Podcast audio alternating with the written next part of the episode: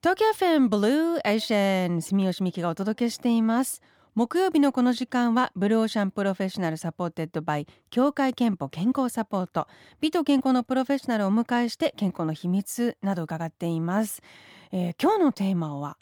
花粉症と化学物質ということでえ今日は角田子どもアレルギークリニック院長の角田和彦先生に伺います。角田先生おはようございます。あおはようございます。よろしくお願いします。角田先生のクリニックは宮城県多賀城市にあるということで、えー、今日はリモートでお話を伺っております。さあ、えー、2020年のねもう早いも早いものでもう大晦日なんですけれども今年は角田先生のクリニックもコロナの影響大きくありましたか？あそうですね。あのうちの病院はほとんどあの遠方から来てる方多くて、はい、日本中から来てるのでそうですか。あの交通手段がなくなってしまって来れなくなっちゃった方が結構いますね。なるほどね、まあ、アレルギーの治療でやはり全国からということですね。そうです。アレルギーとかあの化学物質関係の治療で全国から来ていますので。そうですか。まあ本当にあのねコロナに気をつけながらのこう年末年始ともなっていますけれども、今日は花粉症の話というテーマなんですけれども改めておさらいで花粉症とはどんなメカニズムの病気なのか教えてください。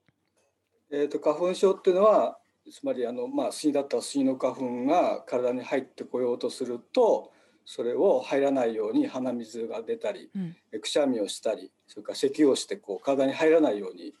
症状を出す仕組みですね。それで体の中に入ってこないようにするということですね。日本大体、はい、あ大体日本人の、えっと、2008年の調査だとスギ花粉症の有病率が26.5%なんですね。で最近だと2017年に東京都のスギ花粉の有症率が48.8%だから約2人に1人ぐらいは、えー、スギ花粉症の方がいるということになってます、ね、すごいパーセンテージ高いですね。あの花粉症にそれでもなる人とならない人がいるのはどうしてなんでしょうか？えー、っと基本的には花粉がそこに存在しているかどうかっていうこととそれから、えー、っとある意味というのは毒物とか有害な化学物質を見つけ出してこう避けるための能力なので、うん、そういう能力を持ってるかどうかあとそのそこの場所にあの空気の汚さが加わるとある意味起こしやすくなってしまうので。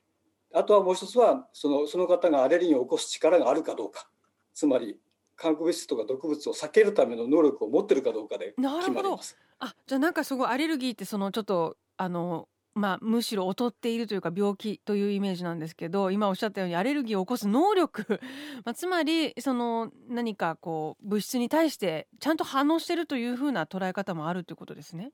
そうですねあんなちっちゃなものをねこう見つけ出してねそれを避けるために鼻水を出したり咳をしたりくしゃみをするっていうのは、これ多分能力ですよね。なるほどそんなその花粉の表面にあのいろんな化学物質がついてるのでそれをあの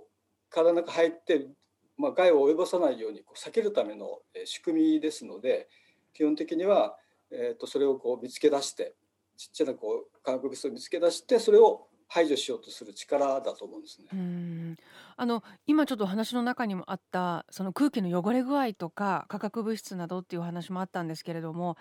角田先生は花粉と化学物質の関係に注目していらっしゃるとか？そうです、ええ、具体的にはどういうえー、と基本的にはあの空気がきれいなところでは花粉症が少ないってことは分かってるんですよ。疫学調査で。あそうなんですか？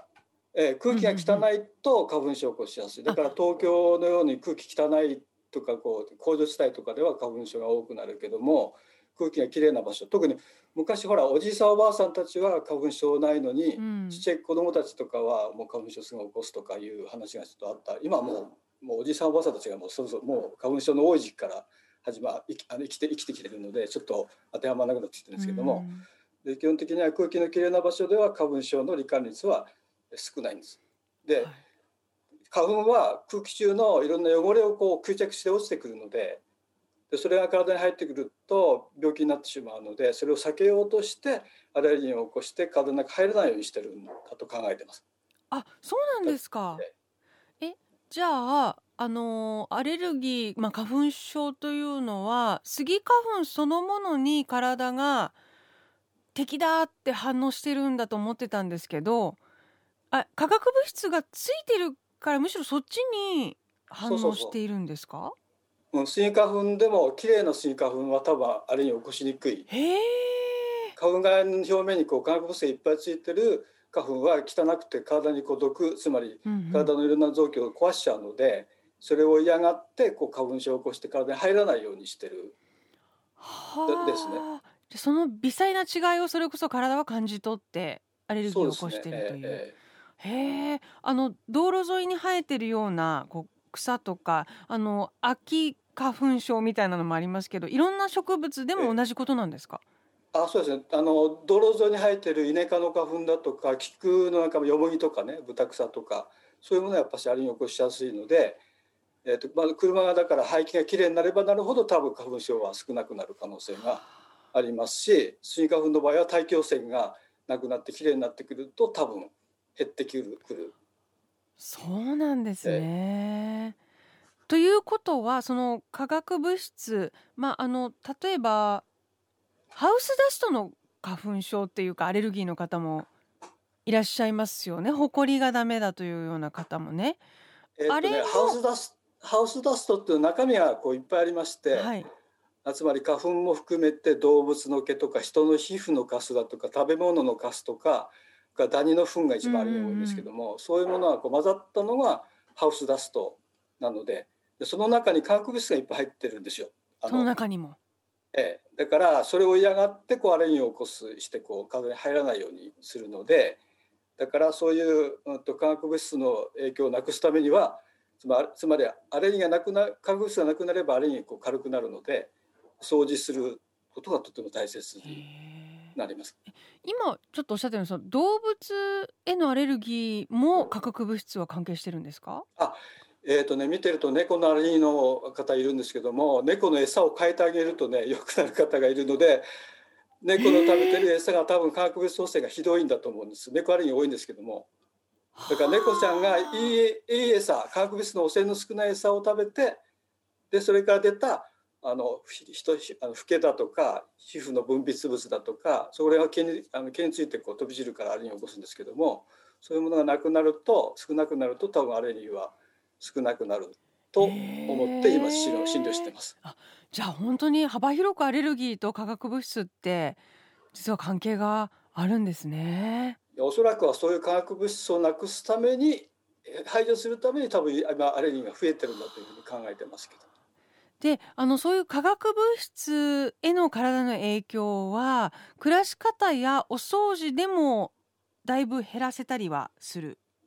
えー一旦あの埃の中つまり家の中の埃の中に花粉からいろんなもの入ってるわけですけどもそこに同時に化学物質が存在しているのでそれをなくしてあげれば基本的なかアレルギーは起こさなくてもよくなると。いうことになりますね。掃除の仕方または部屋に持ち込まないようにするってやり方。あと吸い込まないようにするやり方。でそれがほとんど今の新型コロナウイルスの対策と全く同じなわけです。確かにじゃあその両方の対策になりうるという、えーその暮らし方お掃除法など後半にじっくり伺います。はい。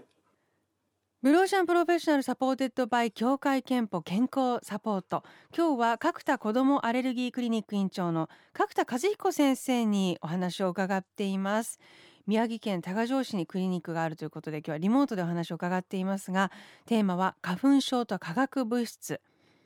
えー花粉症とかいろいろなアレルギーに実はその今の環境汚染とかあとその身の回りにある化学物質がすごく関係しているんだよというお話を前半伺いました。ということはそのアレルギーや花粉症への対策として暮らし方や掃除の仕方で、まあ、症状の出方など少し軽くすることができるんじゃないかというお話後半伺っていきたいんですが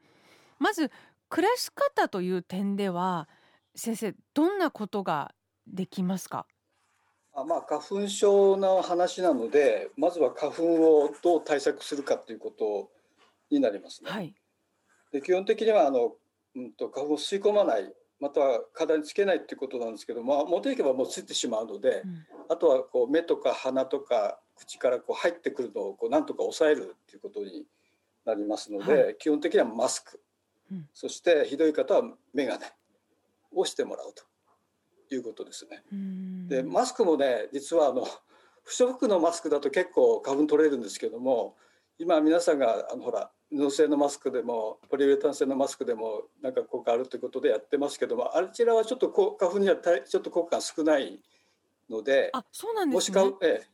花粉症の方は基本的に花粉始まったらば不織布のマスクでちゃんと花粉のをブロックしていただいた方がいいと思うんですね。それは隙間が大きすぎるということそうんですね。花粉取っちゃうんですよね。はあ繊維の中通ってきちゃうんですね。ええええ。あとその家の中での暮らし方とかはどうでしょうか？えっ、とね、あのえっ、と何もしないところであの家中の床にセロテープをくっつけてで花粉がどこにあるかその見たことあるんですけどもやっぱしみんな持ち込んでるんですねいっぱい。花粉を。だから持ち込まないで持ち込んだ状態で寝転がるとねあっという間に花粉吸い込むんです。だからあの寝た時にやられる。だからえっ、とおおほとんどの方が夜おお家に帰ってお外ではよかったんですよ。よかったんですけど家に帰ってくると寝転んだりあのお風呂に入った後に寝転んだり寝た後に急に鼻が水が出てきて朝起きると鼻水の中で、えー頭が頭痛がガンガンする状態でうん。朝起きるっていうような感じになっちゃうんですよね。だからそこをなくすためにはえー花粉をまずは持ち込まないってことが必要なのでうん。だから持ち込まないってことは何ができるんだ、あ、えーが帰ってきたらばあの服を着替えて室内着に着替える。はあ。玄関にそういう場所を今最近作ってる方結構いるんですね、あの有名人とあのタレントさんでも結構やってる方いるんですけどもコロナ対策としてね。こまあ、コロナでも花粉でも同じなんですよ、だだからお部屋の入入る前に玄関で室内着に着替える。特に靴下とかズボンとか上着はいっぱいついてるのででよく払うって方いるけど、うん。おあの表で。払うとねつ結構吸い込んじゃうんですよ。だからそーっと着替える。花粉ついたままでいいからどうせまた表に行けば花粉つくので。だから綺麗な室内着にこうそっと着替えるうんうん。そして頭は、えっとできればあの掃除機をかけると。いいんです。ひどい時はあの僕は掃除機かけていますけどあの掃除機？で吸ってしまう、まあ、耳に当てるとちょっと細かくあの具合良くなることあるから あの髪の毛だけこうそーっと掃除機で吸ってしまうとかね。そういうやり方をすると部屋に持ち込まなくなる、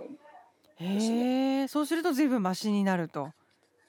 え外は部屋の中の花粉はもうへへへあの持ち込みが少なくなります。うん。それから衣服とか寝具とかはもう外に干さないようにするという。なるほど。あ,、まあ、あとはあの寝る前に多分お風呂に入ると思うんですけどもお風呂で入って髪の毛を毎日洗って花粉を落としてしまうっていうことが大切。でもっと綺麗なあのパジャマとかうん。寝巻きに着替える。で布団に入る。で布団は結構花粉がついてることもあのそのままだと多いので掃除機をちゃんとかける。掃除機がいいですシングル。ねパえあのパタパタとかするとまたさっきおっしゃったようにその時に吸い込んでしまうあパタパタでは取れないのでどあ。どっかに飛び散るだけで別になくなるわけじゃないのでうん。あの基本的には部屋の中であの干して表で干さないで部屋の中でどっか干す場所を作ってで掃除機をちゃんと丁寧にかけて使うと夜のあ寝寝た時のね具合の悪さはなくなります。ほとんど。あと,、えー、と掃除についてなんですがリスナーの方からこんな質問も届いています。東京都の主婦の絵の本が好きさんからなんです。あ紙の本が好きさんなんですがえー、とアレルギーの原因の一つと言われているハウスダストをなくすために掃除するときに注意することがあれば教えてくださいと、えーいう質問なんですけれどもどうでしょうか？掃除の仕方？で注意するべきことはありますか？えーっと基本的には掃除機で吸うのが一番いいのではい。あの床をね拭くとね拭いた時に結構吸い込むんですよね。床に落ちてる花粉を。あの舞い上がってしまって。ええ。なので床を拭くのはちょっとあのおすすめじゃなくて先に掃除機をちゃんとかけた方がそれからゆっくり、まあ、拭いてもらうあの掃除機あのレッド掃除機で拭いてもらっても構わないんですけども、うんまずは取るということが大切なのと、はい。あと排気口でこう巻き上げられることもあるのであの排気口の向きは必ず掃除し終わった方に向けてくれると。あのつまり綺麗な方に排気が出るようにして、うん、掃除機をかけてないところにはあの空気を送らないようにしてもらう。ああそうか。その掃除機の排気が掃除中に舞い上がらせてしまう。なるほど。あとあのモップみたいに化学雑巾みたいなのもあるんですけども、はい、静電気でくっつけるのはいいいいんですけども、うん、あの雑巾に結構いろんな化学物質がついてるので、うん、それもこちらではあんましお勧めしてなくて、うん、もし使うんだったらあの化学物質がついてないで静電気でくっつけるだけのものを使ってもらった方がいいと思うんですね。へんあ掃除機そのもののこういうものがいいっていうのはありますか？あできればですねあのフィルターがちゃんとしていてあの細かな粒子がこう飛び散らないような高性能のフィルターがついたものを、えー、買っていただけるといいんですけど、うん、だから各社のね一番高いやつですね。安いやつじゃなくて。高い掃除機を。高い掃除機を用意しておくという。ええまあでも掃除がね、すごくポイントになるということは分かってきましたけれども。なんかさあと掃除のなんかこう時間帯とか家の中でやる順番とかそういうことはありますか？あ花粉がですね朝は飛ばないんですよ。朝露がある時は。あの湿ってる時はもう花粉がスギスギ花粉が特に割れてしまって地面とこう一体になってしまいますので飛ばないんですけども確かあの道路沿いだとかあのコンクリートとかアスファルトのところは朝まで花粉残ってるので外からこう朝も舞うんですがほとんど朝はあの空心には飛ばないんですね。うんうん、だからで午後になって10時過ぎ11時12時ぐらいになると空気乾燥してきてで風が出てきて飛び始めます。夕方までずとか夜までずっと飛んでるんですよね、うんうん、だから帰ってくる時にみんな花粉体につけてこう家に入ってきますので掃除はね朝じゃなくて夕方にみんな帰ってきた後にすると一番いいんです。ほう、そうなんです、ね、床のほこりが花粉が取れるので。へえ。じゃあみんなが帰ってきた後にできればするという。そう、そしてその後に、あの布団を床にし敷いて、うん、で寝ると。そうと花粉がほとんどない状態。布団の方もだから朝起きたら掃除機をかけて花粉のないところにこう干しておくってのが一番いいんですね。あとえー、あ、まあ、これが掃除のポイントということですね。ありがとうございます。えー、あとあの子供さんのアレルギーとかでね悩んでる親御さんってすごく多いと思うんですけど子供がこう花粉症にならないために親ができることっていうのはありますか？あの掃除の面で言うと基本的に外でちょっと浴びるのはちょっと阻止できないことが多いので、まあ、マスクそうなりしてもらいたいんですけどもお家の中では子供は基本的にあの床に近い方にいるので大人に比べると立った時はもうかなり差が出ますしあと結構ちっちゃい子さんは、ね、はハイハイしたり寝転んだり遊んだりしますので床をねやっぱりきれいにしとくっていうのはとても大切なので床の掃除寝具の掃除が一番大切なんですね。そうするといろんな化学物質をこう掃除機に閉じ込めてしまって表にポイって捨てれますので基本的にはそれで結構ダニとか花粉のアレルギーはこう結構減る可能性が高いですね。ちなみにアレルギー体質というのはなんかこう生活環境の変化などで治ることはあるんですか？えーと、アレルギーを起こしやすく起こしやすいかどうかつまりアレルギーを起こしやすさの体質っていうのは遺伝子上で決められてるはずなので、うん、だからアレルギーを起こしやすいお父さんお母さんのお子さんはやっぱり起こしやすい体質を持ってると思うんです。敏感に反応できるということになります。問題はあと環境がいいかどうかですので、うん、環境食べるものとか環境中のそういう化学物質とかをこううまく整理できるかどうかで決まっちゃいますので、ね、そういうことができると良くなる。体質遺伝子に決められたらちょっと治せようがない治しようがないので、それはちょっとそれを無理やり治すことはちょっとお勧めもしないしできませんので基本的に環境と食べ物をうまく改善することでアリンを起こさなくてもいい状態になることはできます。なるほど。じゃあもうまさに暮らし方とあと自分の身の回りの化学物質を見直すことが一番のもうできることなんですね。そうですね、ええ。ブロー社のホームページではリスナーの皆さんの健康にまつわるアンケートを行っていまして今回はアレルギーで悩んだことがありますか？と質問しましたで回答はですね「はい」が36%「いいえ」が64%という結果になりました。角田先生この結果どうですか？あちょうど2008年の結果と東京都の2017年の結果の中間ぐらいですのでまあそんなもんでしょうねきっと、ね、なるほどね、えー、まあでもあのなんていうか環境自分たちの周りの広い意味での環境とか、ね、家の中のその環境とか暮らし方で随分なんかそういう割合もねこの先、まあ、未来変わりうるのかなということも今日の話で感じました。えーと、最後に角田先生の健康の秘密を伺いたいと思います。健康の秘密はまるまるですでお願いします。あ、健康の秘密は有害な化学物質を避けるです。なるほど。健康の秘密は有害な化学物質を避ける。いただきました。で先ほどメッセージをお読みした紙の本が好きさんには3000分のクオカードをお送りしますあなたの健康の秘訣もぜひブロシャのホームページにあるメッセージフォームからお送りくださいえー、ということで今日は宮城県多賀城市角田子どもアレルギークリニックの院長でいらっしゃる角田和彦先生にリモートでお話を伺いました。えー、と先生ご著書も終わりでアレルギーっ子の生活百科環境汚染から見たアレルギーとの付き合い方、えー、という本です。電子書籍版などもありますので興味のある方はぜひ、えー、手に取って調べてみてください、